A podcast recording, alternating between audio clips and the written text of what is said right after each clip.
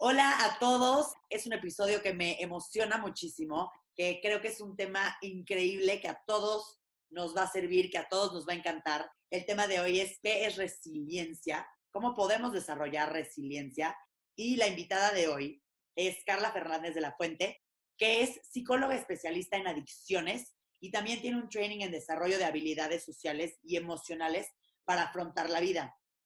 El día de hoy la invité a Empieza en ti para hablar de resiliencia, que creo que a todos, incluyéndome, nos caería muy bien buscar herramientas internas para poder sacar lo mejor de esta situación que estamos viviendo y también para poder saber y aprender a sacar lo mejor de diferentes situaciones con las que nos enfrentamos en la vida.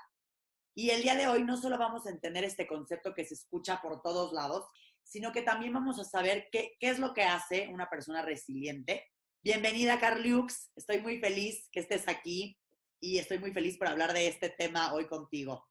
Empieza en ti es una nueva oportunidad de regresar al inicio, para reinventarnos, salir de nuestra zona de confort, explotar nuestro potencial y lograr todo lo que nos propongamos. Hablaremos con diferentes expertos, amigos, especialistas o gente que admiro por su experiencia y trayectoria para juntos rebotar ideas, consejos, tips de motivación y hablaremos sobre lo que necesitamos escuchar para comenzar.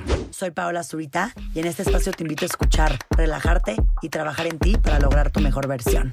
Porque todo lo que hagas en la vida empieza en ti. Muchas gracias, Pau, por invitarme. Yo también estoy contentísima de estar aquí para hablar de resiliencia, que me encanta el tema y también estoy contenta porque me hiciste arreglarme un poco. Ya tenía rato de no ponerme aretes largos, entonces hoy estoy de gala y obviamente con muchas ganas del programa de hoy.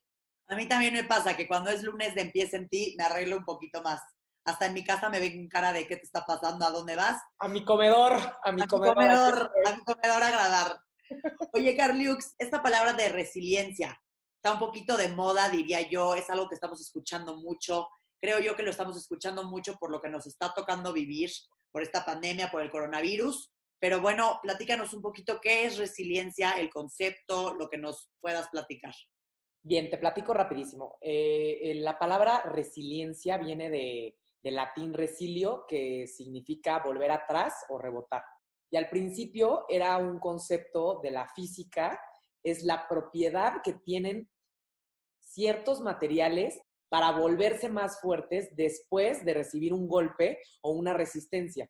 Entonces era pues la capacidad de algunos materiales de recobrar su forma original después de haber recibido un golpe. Después de, este término físico, se adoptó para las ciencias sociales y de psicología, pues ahora la resiliencia es la capacidad humana de adaptarse de forma positiva en contextos de gran adversidad. Es decir, que si vives una experiencia traumática o una experiencia muy complicada o muy fuerte, de todas maneras encuentras las herramientas internas para sobreponerte a la situación y florecer y prosperar a pesar de los conflictos. Ok, entonces resiliencia, en, pocas palabras, es como la capacidad que nosotros tenemos para adaptarnos al cambio, ¿no? Qué chistoso que digas esto porque mi papá, cada vez que yo me pongo histérica ante cualquier cosa, siempre me dice, ser más resiliente, Paola, aguanta, ¿no? Evidentemente también lo dice un poquito de risa porque no es como que estoy viviendo en ese momento un momento fuerte o muy traumático, pero me dice, oye, relájate y, sabe actuar, ¿no? No te pongas loca, no te pongas histérica. Entonces es muy chistoso porque ahorita estoy identificando todas las partes de mi vida donde he escuchado la, la palabra resiliencia y han sido en varias. Y Carliux, me encantaría, ya que explicaste un poquito lo que es el concepto, de dónde viene y para que eh, podamos entrar un poquito más en contexto y para que la gente pueda entender si nos pudieras dar algunos ejemplos de figuras públicas que son resilientes. Sí, una de mis, de mis favoritas es Oprah Winfrey, no sé si la conozcas, seguramente todos la conocemos. Oprah eh, nació en un barrio de Mississippi, muy, eh, en un barrio muy pobre, nació en una familia monoparental, nada más este, su, su, su madre fue madre soltera. ¿Y qué es lo que pasó con ella?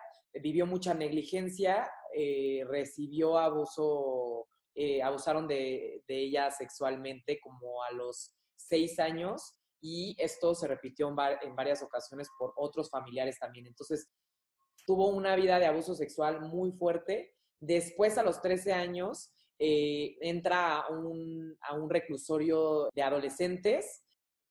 Durante un año más o menos estuvo en una tipo cárcel para, para jóvenes y después que sale a los 14 años por un error, queda embarazada y después de este embarazo eh, muere su hijo por una enfermedad extraña, pues nos damos cuenta que Oprah definitivamente tuvo sin duda una vida llena de obstáculos, vivió una vida muy, muy compleja cuando era chavita y después de esto, este, su papá eh, la recibe nuevamente en su casa, su papá se, se convierte en esta figura paterna eh, eh, positiva, esta figura parental positiva que le ayuda justamente a meterse al, colegio y a, estudiar, echarle ganas y de repente este, se dice que Oprah empezó a estar en los cuadros de honor, empezó a trabajar durísimo para, para que le fuera bien en la escuela, se llevaba súper bien con, los, con sus maestros, eh, le empieza a gustar mucho el tema de los medios, se mete a, a trabajar en un programa de radio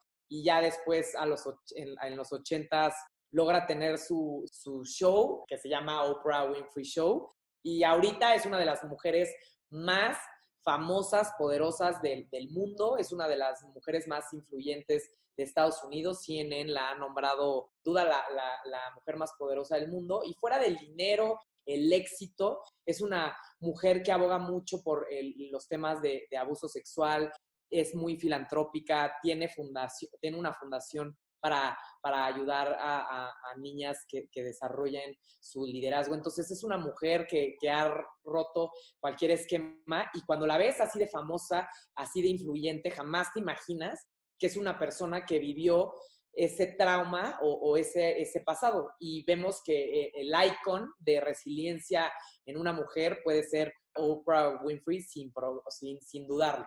100%, yo soy de verdad muy fan de, ella. Yo la admiro en todos los aspectos y creo que una de, hay, hay varias cosas de las que me dijiste ahorita que la verdad yo no estaba enterada y sí es impresionante ver cómo ella o quien sea que ha vivido situaciones tan fuertes, tan traumáticas, pues logra salir adelante, ¿no? Y no solo logra salir adelante, sino que se pone a enseñar a la gente, a contagiar pues lo que ella aprendió, lo que ella sufrió y cómo salió adelante, contagia todo esto a las personas, al, al, a las diferentes personas que están pasando por lo mismo, para contagiar un poquito de allá afuera buena vibra y mostrar, ¿no? Cómo ella salió adelante. Creo que ella, como tú dices, es un gran ejemplo de resiliencia, pero entiendo un poco lo que dices, pero ¿qué, qué hace que, que una persona sea resiliente? Hay dos factores que influyen en la resiliencia de las personas o qué tanto son resilientes. Uno son los factores ambientales y otros son los factores individuales o psicológicos. En cuanto a los factores ambientales, estamos hablando de, en este caso, en el caso de Oprah, fue su papá que eh, la llevan con, con, con, su papá a vivir y él ya es una figura eh, parental positiva, que esto no dependió necesariamente de ella, sino de la suerte, ¿no? También los factores ambientales pueden ser oportunidades en la comunidad, leyes este, tienen eh, factores individuales y psicológicos. Entonces vamos a dejar de un lado este tema de, de la figura, un mentor, un maestro que, que, que, sea, que ayude a apalancarte para que puedas sobresalir y guiarte en tu adolescencia y ya en tu adultez, lo vamos a dejar aparte. Vamos a enfocarnos más bien en los factores psicológicos o individuales, que son realmente los factores que nosotros podemos utilizar para eh, eh, aprender a ser resilientes, porque lo interesante aquí es que no nada más uno nace y, ya este, tiene un problema y después de mucho tiempo te das cuenta si la persona fue resiliente o no. Las personas pueden aprender a ser resilientes. Yo cuando escuchaba la palabra resiliente, como que yo decía, pues eres o no eres, ¿no? Y al final saber que se puede, pues no sé si aprender o desarrollar o pues trabajar el ser resiliente es, es algo increíble porque eso significa que todos los que estamos en el mundo podemos hacerlo. Y como dices tú, yo creo que hay personas que les toca, ¿no? Simplemente les tocó vivir algo fuerte y no les quedó de otra y o, o fueron resilientes o simplemente no lo fueron bajo un suceso que vivieron. O puedes decidir ser una persona que a partir de ahora vas a trabajar cómo afrontas el conflicto, cómo afrontas el cambio, cómo afrontas las situaciones difíciles. Y creo que eso es una de las cosas más increíbles. Pero la pregunta más grande es cómo. ¿Cómo le hacemos para, para aprender o para desarrollar el ser una persona resiliente? Más ahorita, ¿no? Que estamos todos en nuestras casas viviendo esta pandemia, que nos, yo creo que nos serviría bastante el saber cómo. Para entender qué es lo que se necesita desarrollar en una persona para, para ser resiliente o no, primero hay que saber las cosas que tienen las personas resilientes. Entonces, lo que hicieron fue que en el, por ahí desde el 89, en 1989, una investigadora siguió a varios chavitos, como seis, de 600 a 700 chavitos a lo largo de su vida, hasta desde chiquititos hasta la adultez, y empezaron a analizar las cosas que les pasaban en su vida y empezaron a ver cómo, cómo florecían o, cómo prosperaba su vida, ¿no? Entonces se dieron cuenta que de estos 700, 600 niños, se dieron cuenta que una tercera parte de estos este, chavos eh, había eh, justamente vivido experiencias eh, traumáticas o habían vivido vulnerabilidad económica o, violencia intrafamiliar o problemas de salud este, mental en la familia, muchos problemas en la infancia. Y lo que se dieron cuenta que de, esa, de, ese grupo de chavos, pues se dieron cuenta que muchos de ellos eh, fueron exitosos, tanto social como académica, como laboralmente, y decían, pues, ¿qué pasa con estos chavos que a pesar de tener este pasado, pues florecieron igual que Oprah, ¿no? Y lo que hicieron fue analizar las, las características psicológicas que tenían este, estos chavos. Y, y la primera característica de la resiliencia es entender que la resiliencia depende de la percepción de las personas. Es decir, la persona, si vive un evento traumático, es decir, violación sexual, que alguien te, secuestre, eh, vivir una guerra, una muerte, una muerte que, que presenciar que matan a alguien, una experiencia traumática, solamente se convierte traumática si la persona la percibe como un trauma. Si la persona no percibe la situación como traumática, la vive como una experiencia fuerte, pero al mismo tiempo logra encontrar un aprendizaje, conectar con la comunidad y desarrollarse a partir de estas, eh, eh, estas cosas que le, pasaron, lo que empieza a pasar es que empieza a solucionar y empieza a, en lugar de quedarse deprimido, ¿no? Este, no queremos decir que las personas resilientes no aceptan que, que, que nunca que están tristes ni son vulnerables, al contrario, las personas resilientes estuvieron muy tristes, muy afectadas por muchas cosas en su vida y logran recuperarse de esta situación y sobresalir y brillar eh, eh, tanto laboralmente como socialmente como, como en cualquiera de los ámbitos. Entonces, el tema aquí es cómo conceptualizamos las cosas que interpretamos del mundo. Por ejemplo, hoy el coronavirus. La situación que estamos viviendo todos es traumática. Sí es traumático estar cerrado en tu casa sin salir, sin poder ver a gente que quieres mucho, sin poder eh, ir a tu oficina, sin poder ir al súper, estar confinado, ha probado en, en, la ciencia que puede causar problemas de salud mental como depresión, ansiedad, estrés postraumático y otras cosas.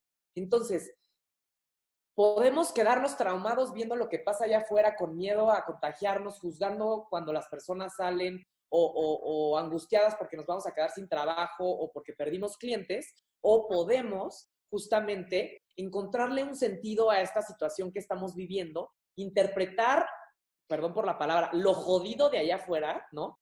Reinterpretarlo y verlo como si es algo jodido, es algo complicado, es algo fuerte que impacta nuestras vidas, pero ¿cómo le podemos hacer? ¿No? Por ejemplo, en mi caso, todo mi negocio era este, offline, todo mi negocio en mentes hábiles es ir a dar talleres y conferencias de manera presencial a los colegios para enseñarle a, alumnos y adolescentes y a papás y a maestros sobre estas habilidades sociales y emocionales de cómo podemos afrontar la vida.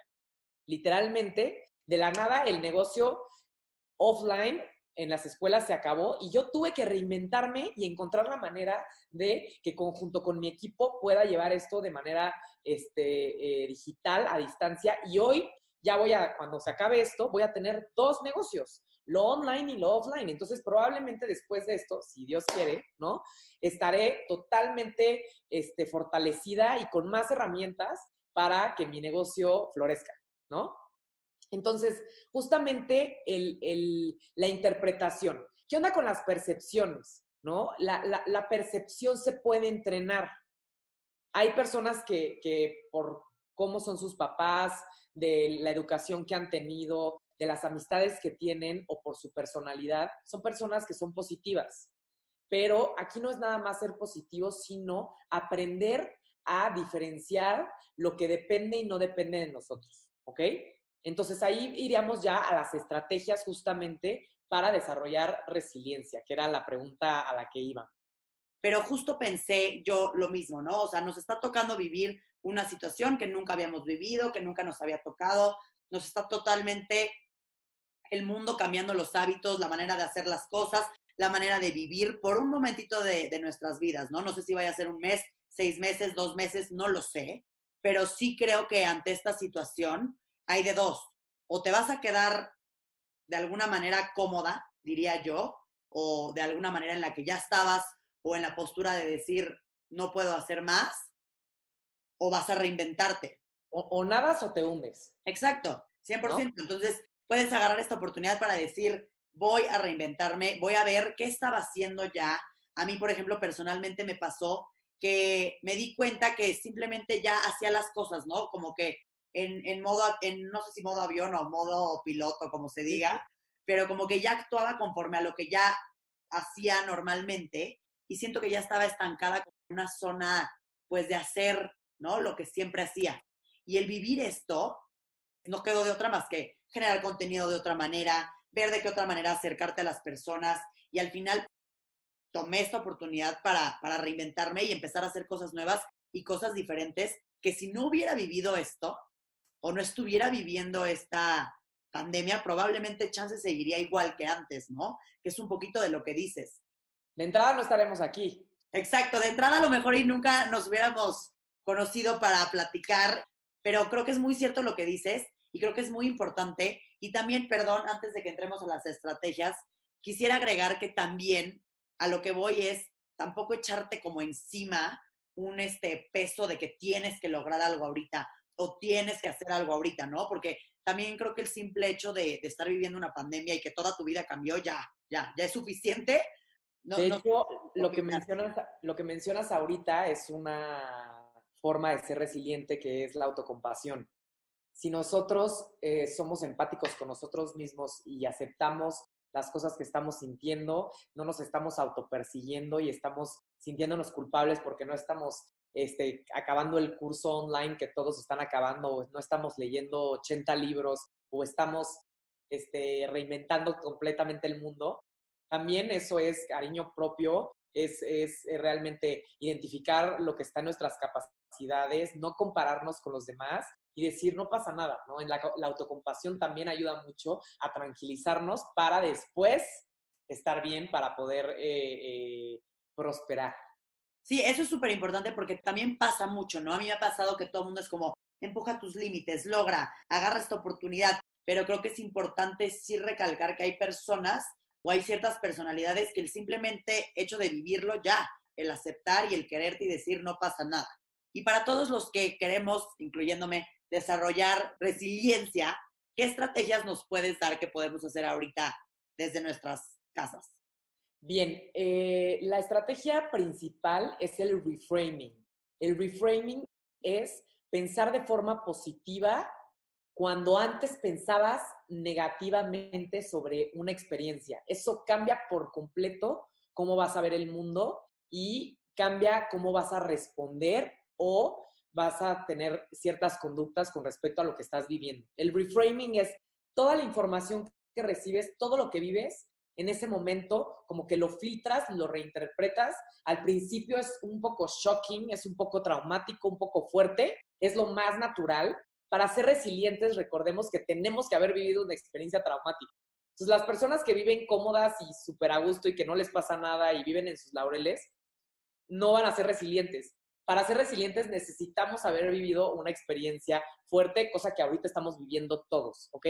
Entonces, el reframing viene mucho de la psicología este, positiva de Martin Seligman de la Universidad de Pensilvania, que es la psicología este, positiva, no crean que es este, una, una bola de libros de Sanborns este, que dicen cosas interesantes y chistosas y, buena ondita. No, la, psicología positiva tiene un fundamento que es eh, eh, reestructurar los pensamientos que ya tenemos y todo esto es basado en ciencia, Pau. No es algo que yo les recomiendo como Carla Fernández o como Mentes Hábiles. Todo esto son estrategias cognitivo-conductuales, que una estrategia cognitivo-conductual es entender eh, el pensamiento para después cambiar la conducta. Si nosotros comprendemos nuestros sentimientos y nuestros pensamientos y logramos tener el control de cambiarlos, podemos también cambiar nuestras conductas. Entonces, la estrategia número uno del reframing es justamente lo que depende de mí y lo que no depende de mí. Entonces, la estrategia número uno es todos los que nos están escuchando en sus casas que quieren ser resilientes van a sacar un papel, una pluma, van a hacer un círculo muy redondo, ¿no? Y van a poner lo que depende de mí y van a escribir dentro del círculo todo lo que depende de ti. Es decir, ¿me puedo lavar las manos? ¿Puedo quedarme en casa? puedo cuidarme de eh, desinfectar todo este, mi hogar o puedo desinfectar todas las cosas que vienen del súper, puedo controlar eh, mi actitud. Todo lo que podemos controlar, actitud, este, las acciones chiquitas, ¿no? ¿Qué haces en tu día? Yo hay días que digo, voy a leer, no leo. Que digo, Dios mío, lo repetiste 300 veces, ¿por qué no lo hiciste? Pero hasta eso es el poder controlar la acción de sí hacerlo. Justamente. Entonces, ¿qué sí puedo controlar? Si hago ejercicio o no, si tengo, si me levanto temprano, me levanto tarde, el tipo de contenidos que estoy consumiendo en las redes, este tipo de cosas sí podemos controlar. Nos vamos a poner en un círculo. Y todo lo que no podemos controlar lo vamos a poner afuera, que es las decisiones de mi gobierno, qué tanto la gente está saliendo a la calle o no, qué tanto mi mamá, mi hermano, su familia, mis amigas están saliendo o no dejemos de preocuparnos por lo que las demás personas están haciendo. A pesar de que las demás personas sí impactan en nuestra salud, no tenemos el control de las decisiones ni los sentimientos de los demás, ¿ok? Entonces, si una persona se está, está rumeando constantemente, que rumear es pensar sobre cosas negativas, ideas negativas constantemente en tu cabeza. Si estás rumeando, eso te hace que te estés enfocando en el, en el, en el conflicto en lugar de enfocarte en la solución o enfocarte en cosas que realmente puedes hacer. Entonces, todo lo que esté dentro de este círculo de lo que sí puedo controlar, esto sí me voy a preocupar por esto y si no lo he hecho, me voy a activar para hacerlo y todo lo que quede afuera del, del círculo, me voy a olvidar. Me voy a preocupar al principio porque es normal que nos preocupemos, pero no me voy a quedar tres, cuatro horas angustiada. Todas estas cuestiones, ¿no? justamente diferenciar lo que depende y no depende de mí.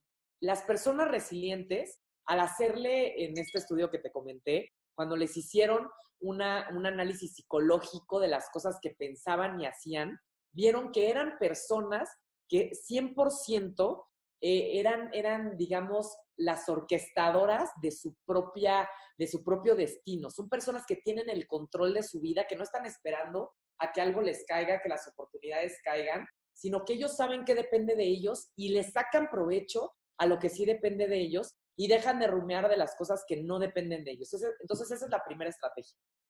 Y un poquito de lo que dices, de lo que está afuera del círculo, que es lo que no podemos controlar, lo recibes, chance te afecta en el momento, pero dejar ir, porque al final, pues no vas a poder hacer nada, ¿no? Por más que te enojes, llores, grites, patales, lo que sea, no, no va a cambiar lo que está sucediendo allá afuera porque no tienes control sobre ello.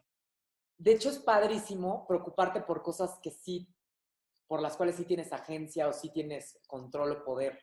Cuando te preocupas por cosas que sí puedes cambiar, es delicioso porque te das cuenta que puedes hacer cosas y cuando las cambias, te sientes empoderadísimo, te sientes eh, con mucho control, te sientes que puedes hacer un cambio. Si nosotros nos preocupamos por cosas que no podemos cambiar, pues ahí es donde pues nos, nos sentimos inútiles, nos sentimos culpables de que no podemos hacer nada, sino nada más nos sentimos ansiosos. A ver, la ansiedad y los pensamientos negativos quitan muchísima energía.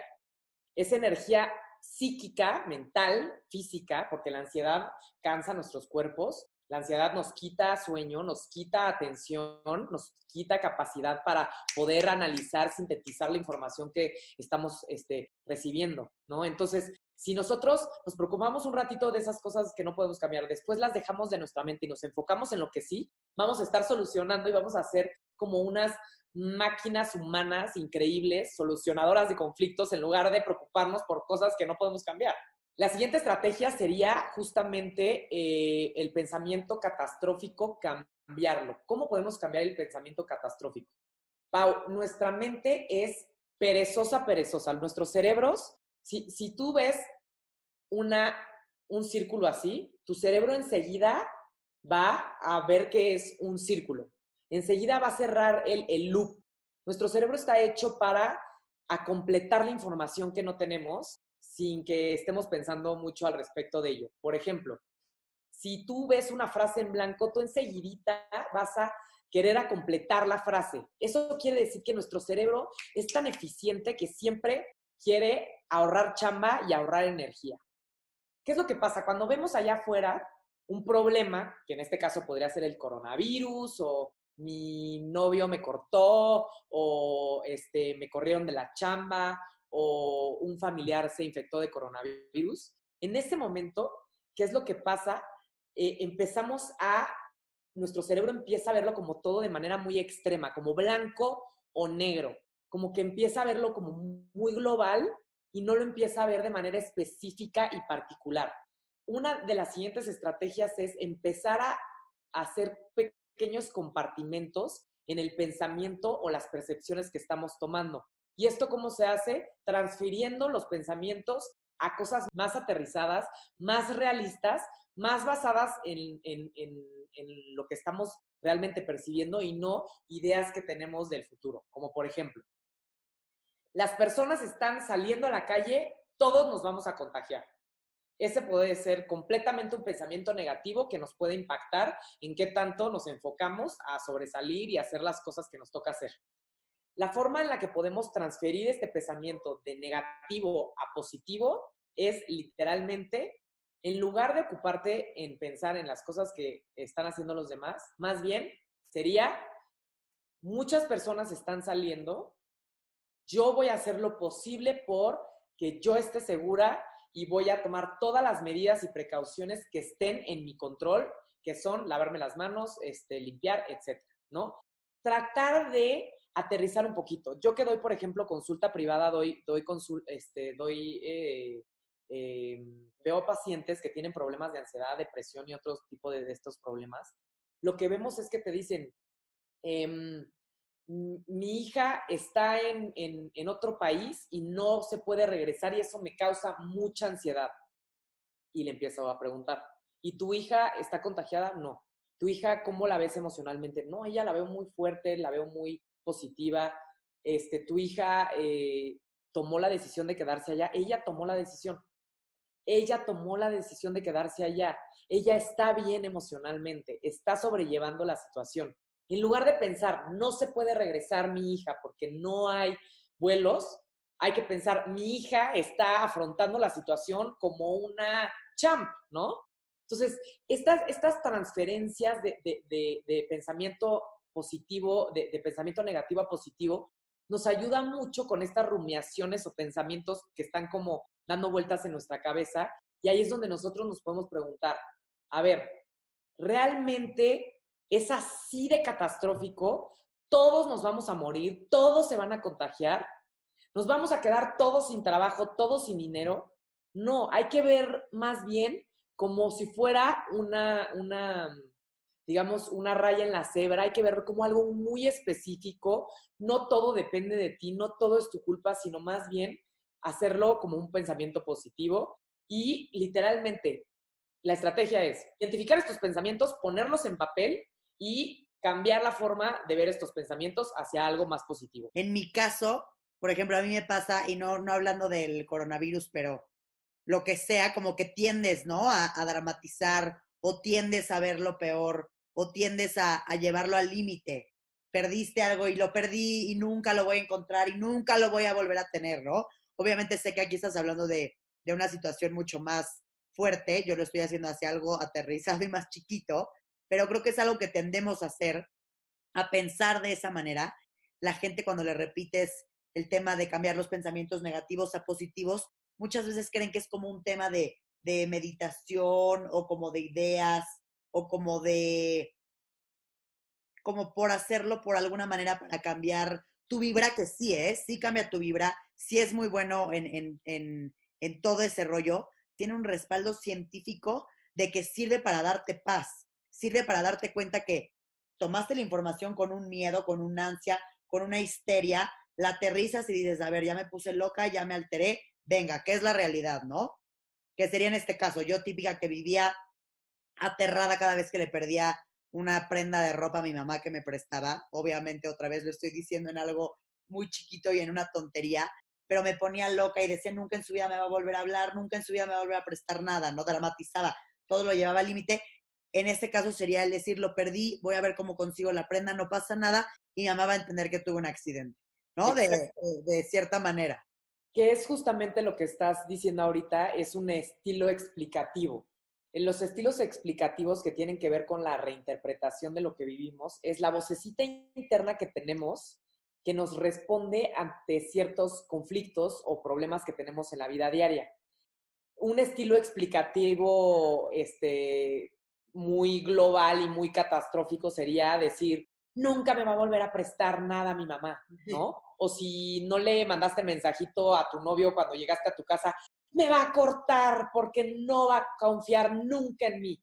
Cuando usamos estas palabras, siempre es mi culpa, nunca hace esto, ahí nos estamos yendo al extremo y esto va a detonar emociones muy catastróficas que nos van a paralizar para que dejemos de hacer justamente lo que nos tenemos que, en lo que nos tenemos que ocupar. Entonces, sí, el, el, pensamiento catastrófico es normal del ser humano. Todos llegamos a pensar cosas muy extremas, pero el chiste es que en el momento en el que recibamos, vivamos algo, pensemos tal vez algo negativo en ese momento y solitos agarrar ese pensamiento y decir, a ver, a ver, a ver, tan grave está la cosa. O sea, yo que le doy a este, talleres a adolescentes y mi equipo también, los adolescentes dicen, este, me va a matar mi mamá. Tu mamá no va a agarrar un cuchillo y te va a matar. O sea, no te va a matar. Me explico, tal vez se va a enojar y le vas a explicar lo que pasó. Y al final, chance en algún momento sí pasan cosas que se van al límite y a lo mejor sí te metió la gritoniza de tu vida, como que parar ese extremo de, de lo negativo, parar ese extremo de la histeria y, y, aterrizarlo a algo real que nos dé paz.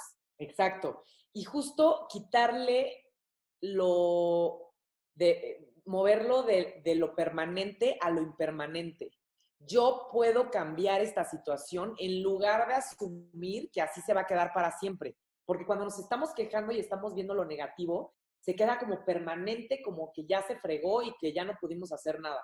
En cambio, este, me está yendo mal en la chamba porque la economía no va bien, pero voy a hacer cosas para cambiarlo. Recordando siempre de lo permanente a lo impermanente, de lo global, todo siempre es así a lo específico. En esta ocasión no me fue bien. Yo tengo la culpa de todo a lo externo. Hay cosas allá afuera que salen mal y no tienen nada que ver conmigo. Es como si yo voy a una entrevista de trabajo, ¿no? Y este, no me dan el trabajo y estoy pensando que yo me equivoqué, que no dije bien las cosas, que no estudié bien, que soy una inepta, en lugar de pensar que tal vez esas personas buscaban otro perfil completamente distinto, tal vez buscaban a alguien con menos experiencia, tal vez con más experiencia y que tal vez ese trabajo no era para mí. Es muy difícil a verlo como que tú tienes la culpa de las cosas malas que pasan a tu alrededor, porque las cosas malas van a pasar siempre, siempre. Todos los días pasan cosas malas pero todos los días también pasan cosas muy buenas.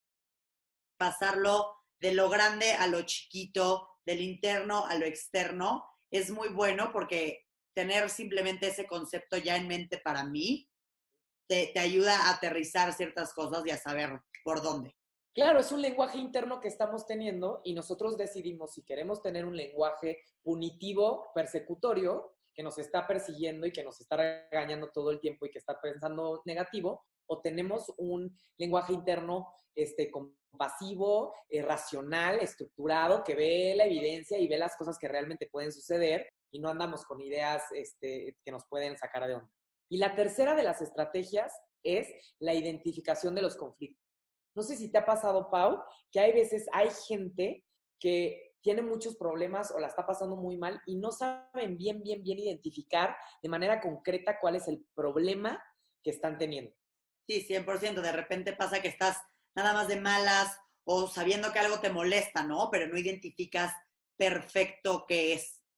Exacto. Entonces, en este caso, justamente sería hablar con una persona, tener una red de apoyo, pedir ayuda hablar sobre los problemas que tienes no tiene que ser un especialista o un terapeuta necesariamente, que es muy recomendable, ¿no? Yo siempre le recomiendo terapia a todo el mundo porque yo voy a terapia y todos deberíamos ir a terapia, es hermosa la terapia, pero no necesariamente necesitamos ir a terapia. Ir con una persona que realmente nos escucha, que es una persona racional, que, que, que, puede ser empática con nosotros, para nosotros, por ejemplo, tejer bien y entender bien cuál es el problema específico, que, quepa en una frase. El problema tiene que caber en una frase. Si no queremos hablar con, eh, con, alguien, podemos escribir lo que sentimos y a partir de todo lo que estamos sintiendo y escribiendo, detectar el problema dentro de lo que estamos escribiendo.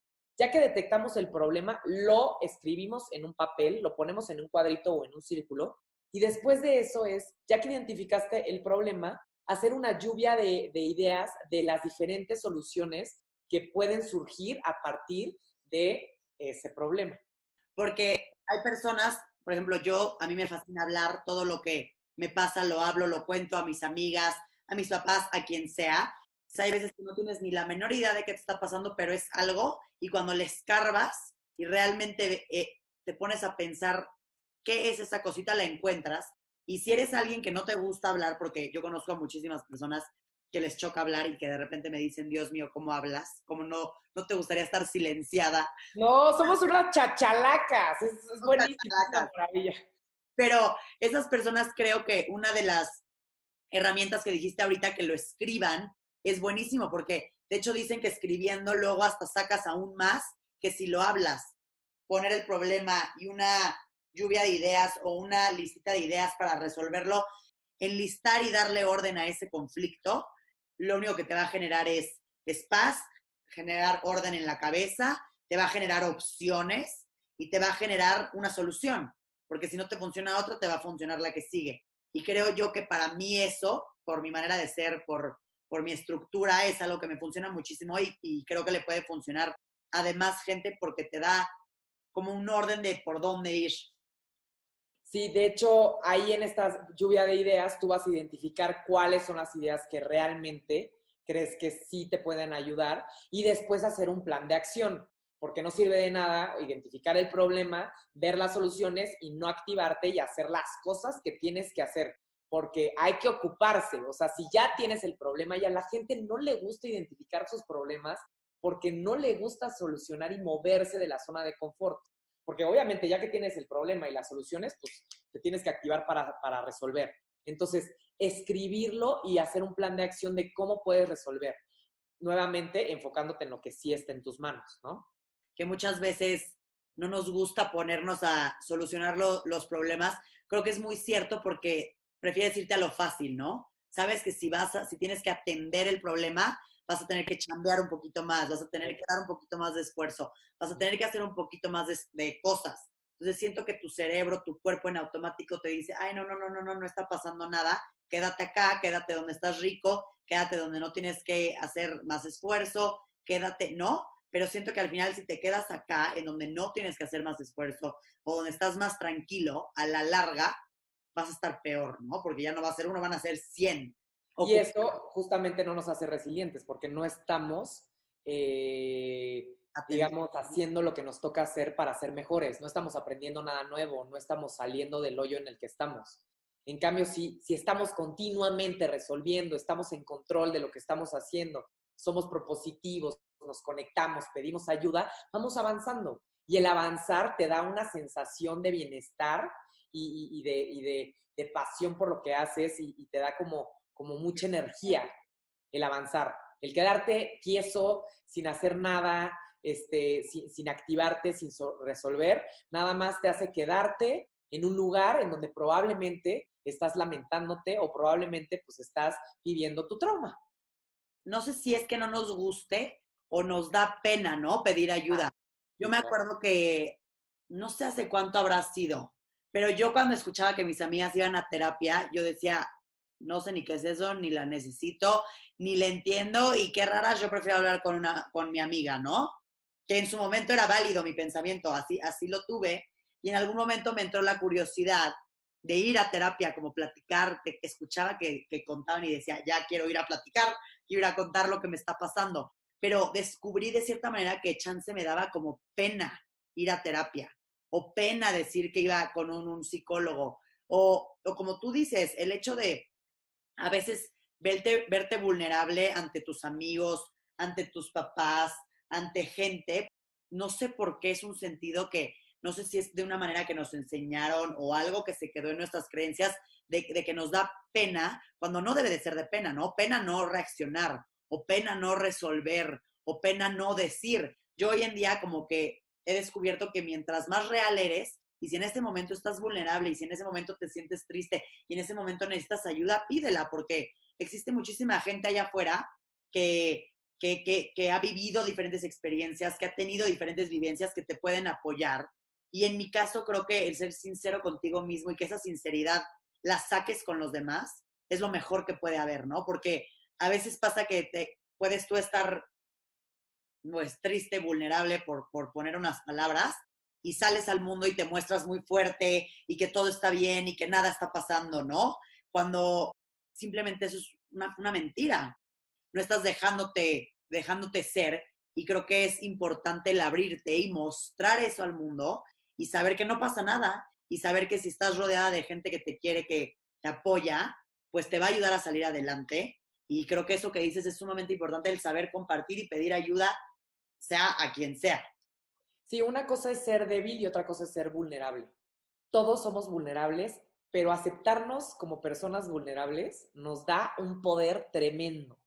Porque como dices, te aceptas a ti mismo y al aceptarte, como que quieres esa vulnerabilidad, te aceptas con tus cositas que, que, que no son tan buenas y con tus cosas increíbles. Y ahí es donde tú tienes la capacidad justamente de comunicarle al mundo quién eres, ser sincero y no andar ahí como escondiéndole a la gente qué es lo que quieres y, mostrándote como que dices que eres una cosa, cuando en realidad todos, todos, todos tenemos cosas buenas y malas. Todos, todos nos equivocamos. Aceptar que nos equivocamos, preguntar, porque hay gente que le da pena preguntar cuando tiene una duda o cuando no está de acuerdo, decir cuando no están de acuerdo, decir este, de manera asertiva, obviamente, un poco charming, sonriendo, este, de manera, eh, eh, digamos, eh, eh, propositiva para poder resolver y poder justamente apoyarnos de las herramientas de allá afuera, porque también las herramientas de resiliencia de un individuo van muy de la mano con todo lo que está allá afuera. Si el individuo no aprovecha lo que tiene allá afuera, no está aprovechando lo que tiene dentro. Entonces, pues obviamente los invitamos a todos a que hagan su, su, sus estrategias de lo que depende y no depende de mí, que transfieran eh, pensamientos negativos a positivos. Y la tercera sería eh, tener una red de apoyo, pedir ayuda. No duden en, en pedir ayuda. Ah, la, y la otra es sol, identificar muy bien nuestros conflictos, poderlos hablar o escribir de manera que lo identifiquemos, que quede en una frase el conflicto y después hacer una lluvia de ideas para, para resolver. Y creo que es muy importante saber esto, estas cuatro estrategias, de verdad, quien esté escuchando esto, apúntenlas, tengan un cuadernito y yo sí llevaría a cabo cada una de ellas para identificar y ver qué puedo hacer y desarrollar resiliencia. Creo que es algo con lo que, que debemos de desarrollar todos para poder afrontar las situaciones difíciles que nos pone la vida. Y como bien lo dice este programa que se llama Empieza en ti, yo sí soy firme creyente de que todo en la vida empieza en ti. Entonces, si tú no empiezas trabajando en ti mismo, para lo que sea, en este caso y en este episodio es resiliencia, en resiliencia, Dios mío, pero en otros hemos visto otros temas, pero sí creo que si no empiezas trabajando en ti, todo lo que esté afuera, todo el exterior, todo lo que te rodea vale gorro, porque si tú no estás bien, lo de afuera va a estar peor, ¿no? Creo que es muy importante que llevemos a cabo esto que nos platicó Carla el día de hoy, y me encantó porque no solo entendimos el concepto, o bueno, entendí, espero que hayan entendido todos, entendí el concepto, sino que entiendo cómo desarrollarlo, entiendo cómo ponerlo en práctica y pues me quedo con una idea un poquito más clara de qué podemos hacer. Gracias por habernos dado la explicación y espero que un poquito de lo que ya yo aprendí hoy le sirva a quien nos esté escuchando. Eh, pero muchísimas gracias, Carliux. Y nos vemos, espero que pronto, espero que cuando acabe esto nos podamos echar un bellísimo café y gracias por haber platicado de este tema tan importante ahorita en este tiempo. No, gracias a ti, Pau, y yo encantada de estar aquí en Empieza en ti y pues nunca olviden que todos tenemos la capacidad de ser resilientes. Cuídense mucho. Gracias, Carliux. Bye.